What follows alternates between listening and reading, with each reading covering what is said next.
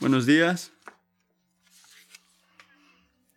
Esta mañana voy a leer Juan capítulo 8, 31, 47. Así que entonces Jesús decía a los judíos que habían creído en él, si ustedes permanecen en mi palabra, verdaderamente son mis discípulos y conocerán la verdad y la verdad los hará libres. Ellos le contestaron, somos descendientes de Abraham y nunca hemos sido esclavos de nadie. ¿Cómo dices tú, serán libres? Jesús le respondió, en verdad, les digo, que todo el que comete pecado es esclavo del pecado. Y el esclavo no queda en la casa para siempre. El Hijo sí permanece para siempre. Así que si el Hijo los libera, ustedes serán realmente libres. Sé que ustedes son descendientes de Abraham y sin embargo me quieren matar porque mi palabra no tiene aceptación en ustedes. Yo hablo lo que he visto con mi Padre. Ustedes, entonces, hacen también lo que oyeron de su Padre. Ellos le contestaron, Abraham es nuestro Padre. Jesús les dijo, si son hijos de Abraham, hagan las obras de Abraham. Pero ahora me quieren matar, a mí que les he dicho la verdad que oí de Dios. Esto no lo hizo Abraham. Ustedes hacen las obras de su padre. Ellos le dijeron, nosotros no nacimos de fornificación. Nos tenemos un padre, es decir, Dios.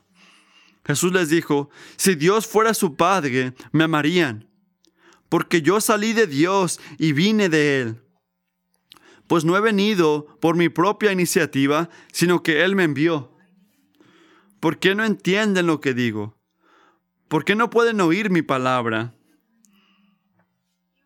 Ustedes son de su padre, el diablo, y quieren hacer los deseos de su padre.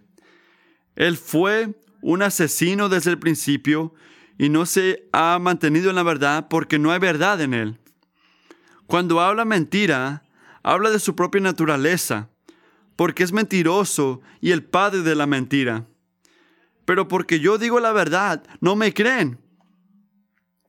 ¿Quién de ustedes me prueba que tengo pecado? Y si digo verdad, ¿por qué ustedes no me creen? El que es de Dios, escucha las palabras de Dios. Por eso ustedes no escuchan, porque no son de Dios.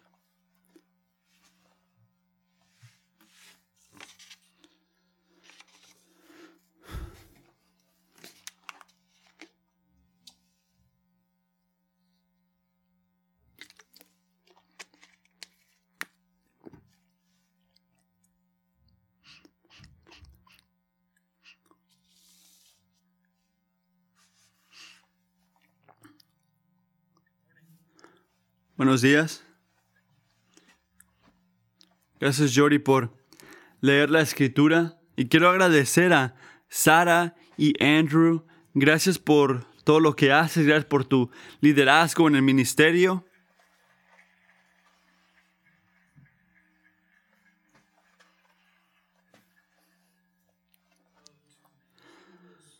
Al escuchar estas historias de los niños y sentir convicción por esas historias. Gracias por eso, Dios.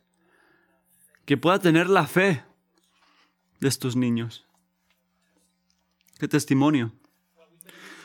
Hemos estado en una serie en el libro de el Evangelio de Juan, así que vayan a sus Biblias a Juan 8, si no lo han hecho todavía. Y si, por favor, pueden orar conmigo.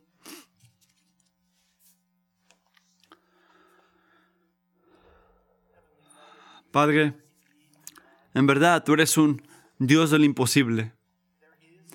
No hay nadie como tú. Señor, nunca son tus planes cancelados. Tú te mantienes fiel, tus propósitos se mantienen fieles. Gracias que eres un Padre que remueve la ceguedad y nos enseña la verdad de Jesucristo. Señor, y te pido que por favor lo hagas esta mañana. Necesitamos ver a Jesús. Así que Señor, en ese punto te pido que por favor tomes mis labios y hables a través de ellos. Toma nuestras mentes y que estén consumidas en ti. Toma nuestros corazones y llénalos de fuego en ti, Padre, en amor hacia ti. Y Jesucristo, toma nuestra voluntad y dóblalas para que sean las tuyas. Te lo pido en tu nombre, Jesús. Amén. Bueno, para hablar un poco y traer memorias sobre algo que hice, voy a hablar sobre la referencia de música ahorita. En 1979, el ultrapopular y el escritor Bob Dylan, un escritor de música, dobló la música cuando hizo un álbum de música cristiana. El álbum Tren Lento que viene. En ese álbum había una canción que era un Grammy, que ganó un Grammy en, este, en ese tiempo. La canción que dice, tú tienes que servir a alguien. Y algunos saben esto. A lo contrario, John Lennon, que sentía que la canción era vergonzosa, él dijo, no, ¿sabes qué? Tienes que servirte a ti mismo. Las palabras de la canción encapsulan el tema de hoy, en el texto de hoy. Así que escuchen. Y en avanzado, avanzado, te quiero pedir perdón para la gente de Bob Dylan. No nada más le voy a hacer justicia a la manera que solamente él puede hacerlo. De igual manera, puede que seas un embajador de Inglaterra o Francia, puede que te guste apostar, puede que te guste bailar, puede ser el campeón pesado del mundo de boxeo, puede que te guste hablar con la gente, que tienes perlas, Tienes que servirle a alguien. Sí, tienes que servirle a alguien. Puede ser el diablo o puede ser el Señor, pero tienes que servirle a alguien. Puedes ser un policía, puedes ser un futbolista, puedes ser la cabeza, puedes ser el líder de una red de televisión, puedes ser rico, pobre, ciego, viviendo en otro país, bajo otro nombre, pero tienes que servir a alguien. Sí, tienes que servir a alguien. Puede ser el diablo o puede ser el Señor, pero tienes que servir a alguien. Puede ser un, trabajador de construcción trabajando en una casa. Puede que vivas en una mansión. Puedes trabajar, vivir en cualquier lugar. Puedes tener pistolas. Puedes tener tanques. Puedes ser el dueño de una tierra puedes ser dueño de bancos, pero tienes que servir a alguien. Sí, tienes que servir a alguien. Puede ser el diablo, puede ser el Señor, pero tienes que servir a alguien.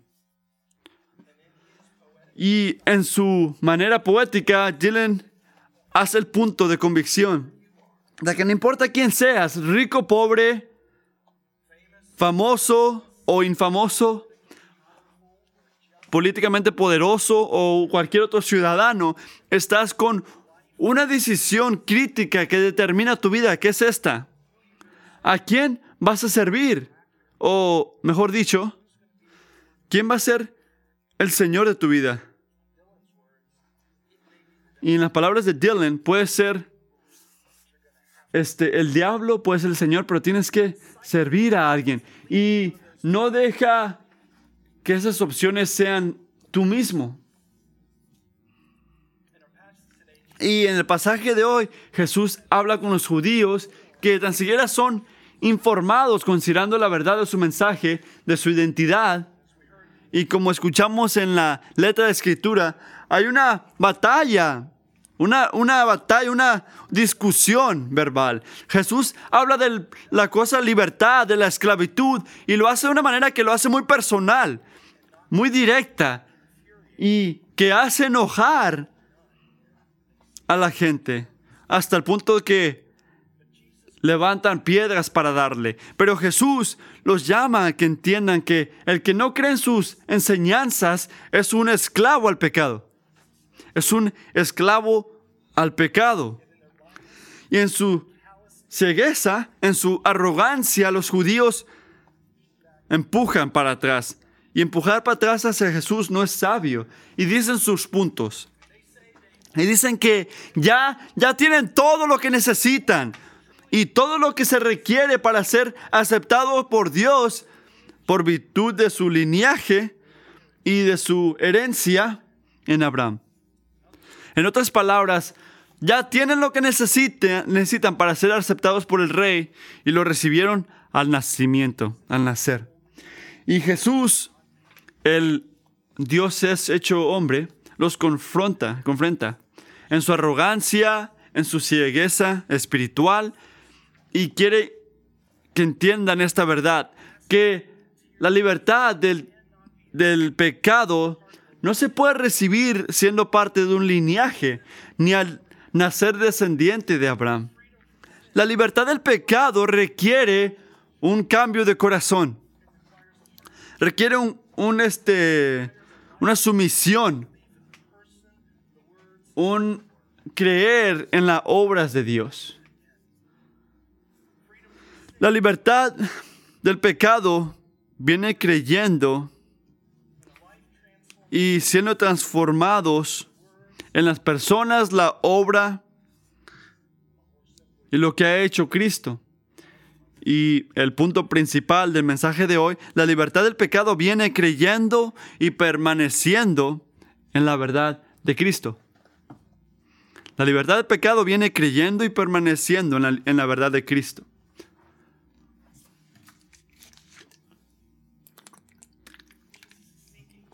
Jesús quiere que la gente escuchando entiendan que al confiar en su propia evaluación de sí mismos, se están separando de Dios, separando de la fe en Cristo. Estos judíos nunca iban a ser libres, ni del pecado, ni de ah, la consecuencia del pecado, ni, la, ni del dominio del pecado. Ellos, como leímos la semana pasada, iban a morir en sus pecados. Y es importante recordar quién, a quién está hablándole Jesús aquí. Si miras el versículo 30 y 31, es una referencia a los judíos que creían en Él. Y yo diría que, yo diría que había algunos que creían en Él. No todos, pero algunos. Pero de igual manera claro en el texto, en el contexto, mientras leemos, que la mayoría, a la mayoría de la gente que le estaba hablando, no eran creyentes verdaderos y lo estaban siguiendo en forma nada más, solamente en apariencia exterior. Así que iban al templo, ah, practicaban cosas religiosas, sabían muchas historias bíblicas, se llamaban los descendientes de Abraham. Ellos se miraban como los verdaderos creyentes, seguidores de Dios, primordialmente porque nacieron a ese linaje. Esa era su identidad, por lo menos exteriormente, pero en su corazón no, no lo tomaban como su padre, no lo tesoraban, no se sometían a su voluntad en fe. Y Jesús quiere desarmar los falsos pensamientos de que, ¿qué significa en verdad creer en Dios? Estar en relación con Dios. Que de igual manera no tiene nada que ver con la herencia, no tiene que ver con linaje, no tiene nada que ver con apariencias externas. Jesús está llamándolos a aceptar y creer en su palabra. Y la única, es la única manera de la verdadera libertad. Y nos está llamando a nosotros a hacer lo mismo. Así que el punto número uno, la libertad del pecado se recibe confiando en la persona de Cristo. La libertad del pecado se recibe confiando en la persona de Cristo. Así que en defensa de sus posiciones religiosas, estos judíos estaban llamando diciendo a Jesús que estaban bien con Dios porque estaban bajo de Abraham. Se miraban aceptables porque eran hijos de Abraham. Y en realidad, Jesús les dice a ellos, son esclavos al pecado y hijos del diablo porque no tienen fe en el Hijo de Dios. hijos del diablo. Esas son palabras fuertes que, te pueden confrontar. Lo más que crezco, lo más que puedo ver la manera de ser del Señor, que es radical. Y el apóstol Pablo habla de esto en los Romanos, cuando él dice que, porque no es judío el que lo es exteriormente, ni la circuncisión es externa en la carne, pues es judío el que lo es interiormente, y la circuncisión es del corazón, por el espíritu, no por la letra, la alabanza del cual no procede de los hombres, sino de Dios no todos son los hijos de Abraham, porque simplemente son sus descendientes. Jesús, más adelante en el pasaje, usa la ilustración de un hijo de una casa siendo que puede librar a los esclavos, que es este una foto del ministerio de Cristo que necesitaban estos esas personas que estaban escuchando y necesitaban y solamente él lo podía dar. Así que Jesús quiere que entiendan la verdad de que afuera o separado de una unión con Dios, al confiar en el Hijo, significa ser, estar unidos con el diablo y esclavo del pecado. Otra vez, separado de Dios o separado de una unión con Dios, a través de confiar en el Hijo, significa estar unido con el diablo y ser esclavo del pecado. Esto es una manera muy exclusiva. Este mensaje es un mensaje muy exclusivo. Y toma fe, aceptar. No recomiendo que corras a la calle y digas esto, al menos que el Espíritu te guíe a hacer esto. Pero estos, esta gente que estaba escuchando no miraban la foto grande. Necesitaban entender el problema de su pecado. Su pecado no solamente era algo que hicieron mal, su pecado era algo que los estaba haciendo ciegos. No lo podían ver, eran ciegos, eran esclavos y tristemente les daba la condena. Y la herencia no los podía salvar. Ser hijos de Abraham no los podía salvar. Necesitaban cambiarse sus corazones. Necesitaban nacer de nuevo. Necesitaban ojos para ver que Jesús en verdad es Dios. Y últimamente necesitaban ser reconciliados con el Dios de Abraham, que estaba enfrente de ellos. Necesitaban ser reconciliados con el Dios de Abraham que estaba enfrente de ellos y no lo podían ver.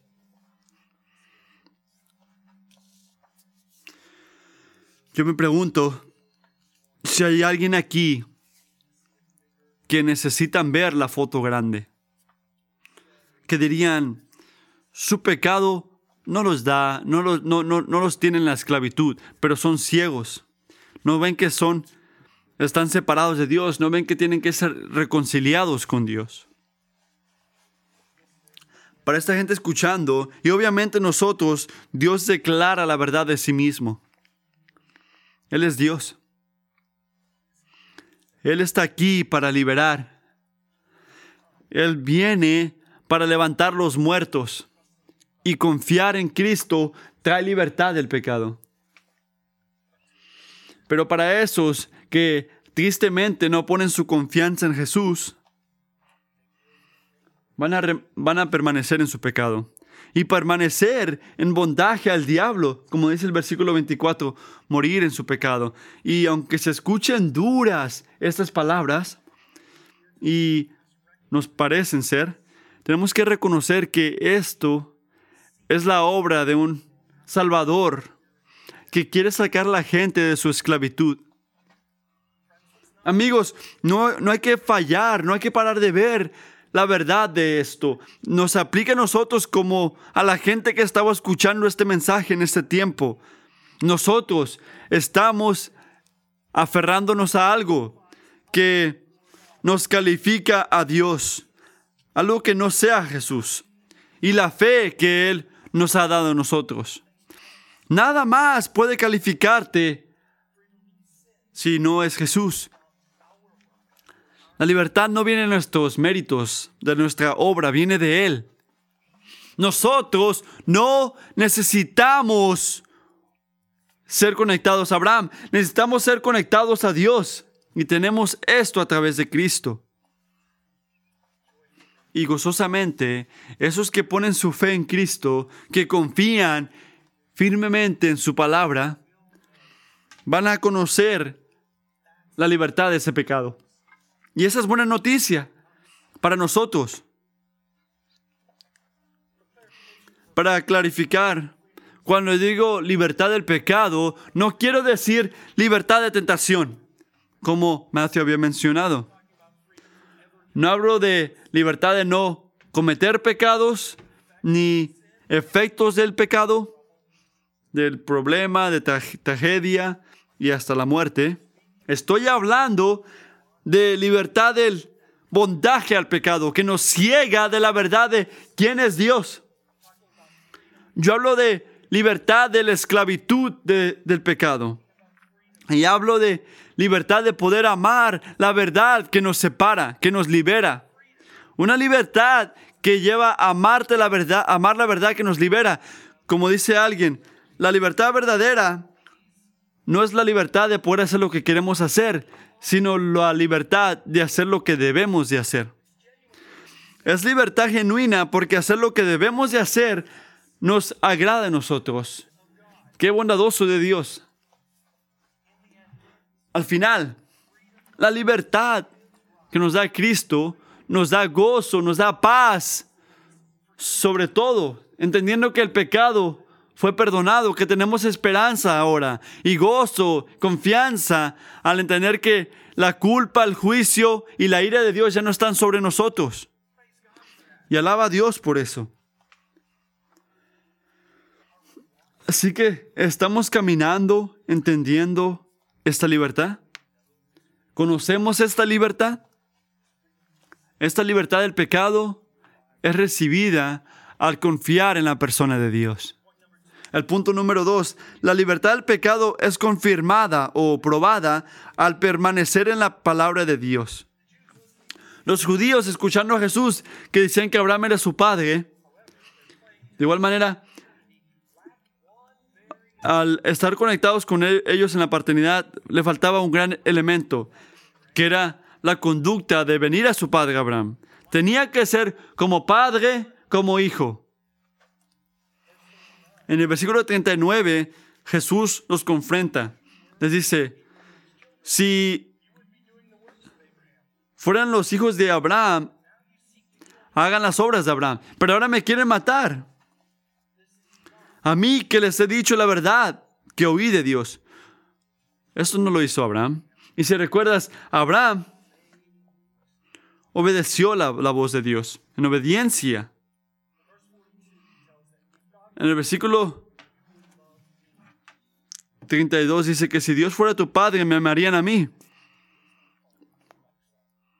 Así que es como padre y como hijo, pero excepto tu padre es el diablo.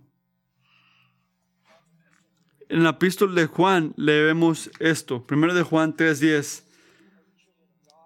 En esto se reconocen los hijos de Dios y los hijos del diablo. Todo aquel que no practica la justicia no es de Dios, tampoco aquel que no ama a su hermano. Jesús confrontó a estos, esta gente escuchando con la verdad, que decían ser de Dios, pero la, la palabra de Dios no estaba en ellos. Y si en verdad estuvieran unidos con Dios, amarían a Jesús y amarían mantener las palabras de Dios. Esa es buena noticia para nosotros. Si clamamos ser de Dios, ser hijos de Dios, vamos a mantener la palabra y amar a Jesús. En 1 de Juan también nos dice que, que todo el que permanece en él no peca. Todo el que peca ni lo ha visto ni lo ha conocido. Todo el que permanece en él no peca. Otra vez, Jesús está atacando la manera de pensar de esta gente que quisieron clamar un, estatus espiritual, sin la manera de vivir que lo conectaba a eso. Lo ciegaba al ver la verdad de su pecado y lo ciegaba al ver su necesidad por Dios. Y tristemente, Pensar así es común en estos días y lo vemos en nuestras vidas en todo nivel, en, el internet, en la tele, en la cultura. Amigos, no es suficiente ser cristiano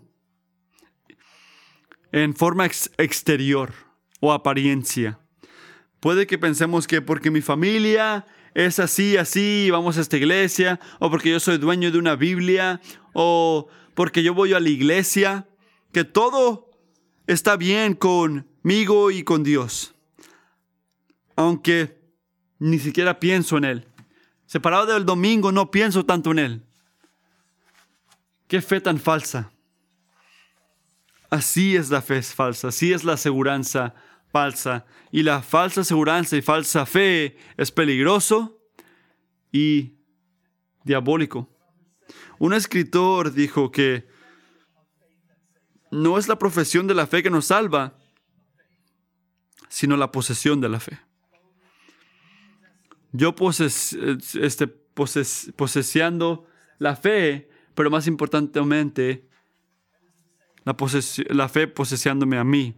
Así que al decir, la realidad de la fe en Cristo nos debe de afectar que somos posesión de ella, que nos cambia, que cambia la manera que vivimos. No puedo proclamar fe en Cristo sin practicar obediencia hacia Cristo. Primero de Juan nos recuerda que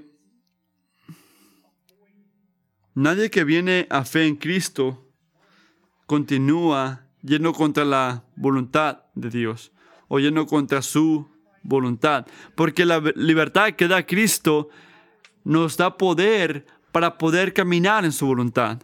Es parte del efecto de esta libertad que nos lleva a querer hacer su voluntad, a querer honrar a Dios y a cualquiera que permanece en la práctica del pecado sin arrepentirse, falsamente profesa la fe. Es falsa aseguranza y no es mantenerse en Cristo.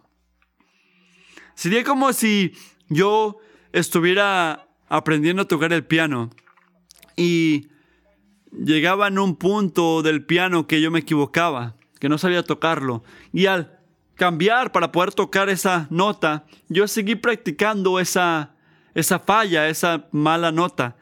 Bueno, la Biblia dice cuando llegamos a Jesús y conocemos su libertad, en su espíritu vamos a cambiar nuestras vidas, a caminar de una manera que lo honra a Él.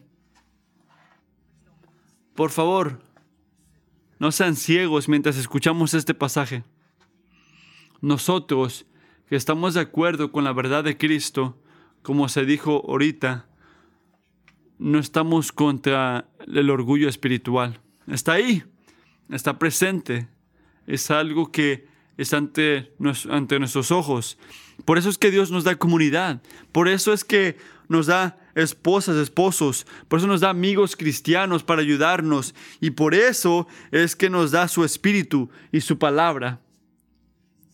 Jesús dice que esos que son discípulos verdaderos van a tener una conciencia y corazón para cambiar y vivir acordadamente con su palabra. No perfectamente. No escuchen lo que no estoy diciendo, pero creciendo en querer darle honra y alabanza a Él. Así que la libertad del pecado es confirmada al mantenernos en las palabras de Dios. Libertad en Cristo es confiar en la persona de Dios. Y, en tercer lugar, la libertad del pecado es un gozo de la fe divina. En un punto Jesús les dijo esta pregunta. ¿Por qué no entiendes lo que yo digo? Y después, ¿por qué no me crees? No está haciendo la pregunta porque no sabe la respuesta. Él está haciendo la pregunta porque él sabe la respuesta y quiere que entiendan.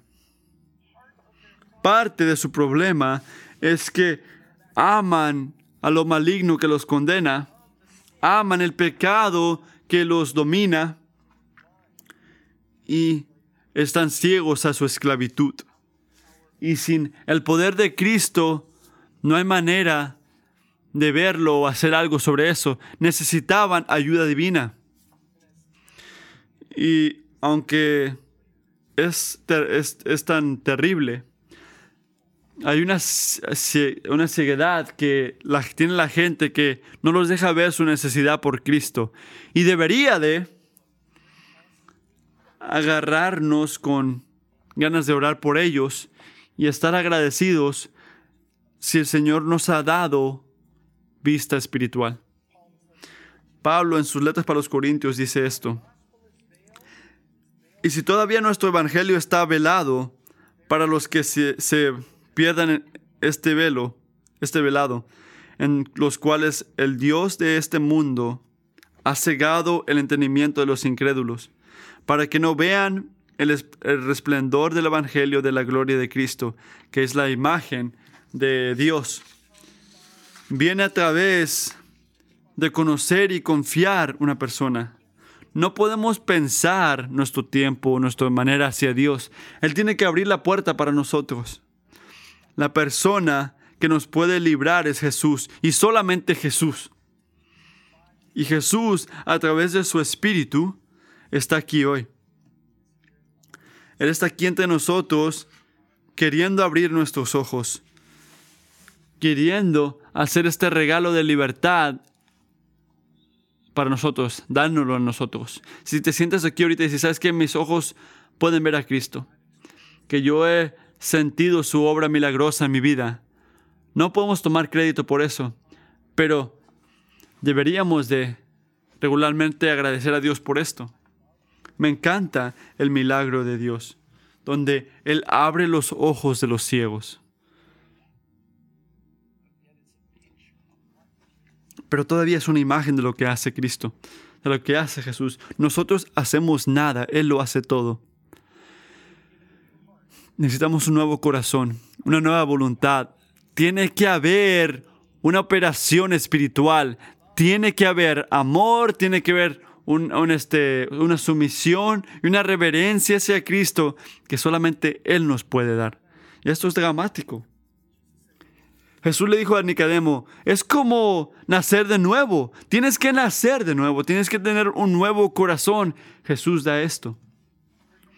La libertad del pecado viene como un regalo de gracia divina al que pone su fe en Cristo. La libertad del pecado es confirmada al mantenerse en la palabra de Dios. La libertad del pecado se recibe al confiar en la persona de Dios. Así que, como dice este pasaje, solamente hay dos campamentos. O el campamento que ve a Jesús como el Hijo de Dios que confía en Él, que se dobla hacia Él, o el que no. Y hay tantas razones por las cuales la gente que no confía en Él, pero ninguna de estas razones los excusa ante Dios. Así que, ahora vemos que Bob Dylan, el escritor, tenía la razón, que la opción es entre el diablo y Dios. Pero es una cosa que lo diga un escritor que cante algo de nuestro destino y es otra cosa cuando el Dios del universo lo dice. La pregunta es para nosotros, ¿en qué campamento estás? ¿En qué parte estás tú? Más importantemente, ¿en qué campamento declara nuestra vida estar? Escuchen cuidadosamente.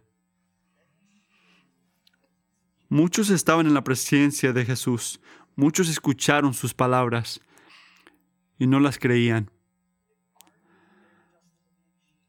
Discutían su justificación ante Dios, ante el Dios que podía justificarlos. Luego hay otros que lo escucharon y creyeron en Él, que se sometieron a Él, que compusieron sus corazones ante Él, creían en su obra, querían en su verdad. Las preguntas que tenían estos, esta gente escuchando, es las mismas, las mismas preguntas que tenemos nosotros. ¿A quién le vamos a creer? ¿A quién le vamos a servir? ¿A quién vamos a confiar? Creemos que Jesús es el Cristo. Vamos a mantenernos en su palabra sabemos el gozo de la libertad del pecado. O vas a mantener a Jesús a distancia y hacer excusas por las cuales no confías en Él. O peor, porque no se puede creer en Él. El propósito del Evangelio de Juan puede ser concluida en el versículo 20-31. Juan 20-31. Pero esas cosas se han escrito para que ustedes crean que Jesús es el Cristo, el Hijo de Dios, y para que al creer tengan vida en su nombre. Pero estas cosas se han escrito para que ustedes crean que Jesús es el Cristo, el Hijo de Dios, y para que él, para que al creer tengan vida en su nombre. Hay mucha gente que no tiene vida, aunque han escuchado estas palabras. Por ejemplo, el diablo, él sabe que Jesús es verdadero, él sabe que él es Dios, pero él no tiene vida. Porque él no se somete como alguien que confía en Él. Él no le da su vida, su fe a Él. ¿Y tú vas a someterte a Él? ¿Confiar en Él? Hoy algunos van a mantenerse esclavos y ciegos. Otros van a reconocer por primera vez que Él es el Cristo y van a poner su confianza, su fe en Él. Termino hoy con otra canción. No es una canción de Dylan, la escribió John Newton, el escritor de la canción que cantamos Amazing Grace, que por muchos años corrió de Dios en rebelión y hizo su dinero al cambiar esclavos hasta que un día sus ojos fueron abiertos sobre la gravedad de su pecado y sintió la libertad del pecado. Consideren la libertad que él sintió mientras puso su fe en Cristo. La canción se llama En el mal por tanto tiempo me he deleitado.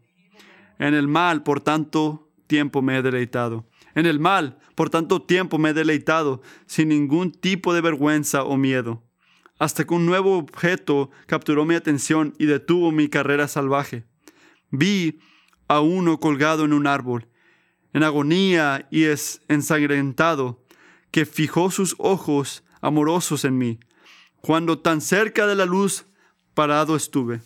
Ciertamente que hasta el día que exhalé mi último aliento, podía olvidar ese, esa mi conciencia sintió y se adueñó de la culpa y me hundió desesperadamente.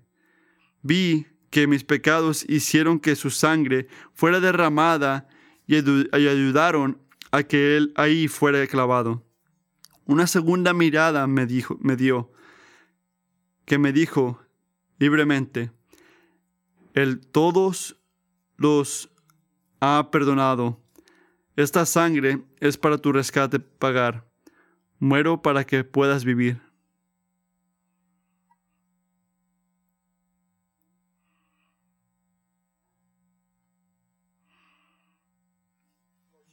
Jesucristo. Te agradecemos por el sacrificio de tu vida, Señor. Y te declaramos hoy que tú verdaderamente eres el Cristo de Dios, que veniste para abrir nuestros ojos. Señor, reconocemos que día tras día necesitamos que nuestros ojos sean abiertos a la verdad de quién eres tú. Te pedimos que tú vengas ahora a nuestros ojos y que causes que podamos confiar en ti nuevamente por el Dios que tú eres. En nombre de Jesús. Amén.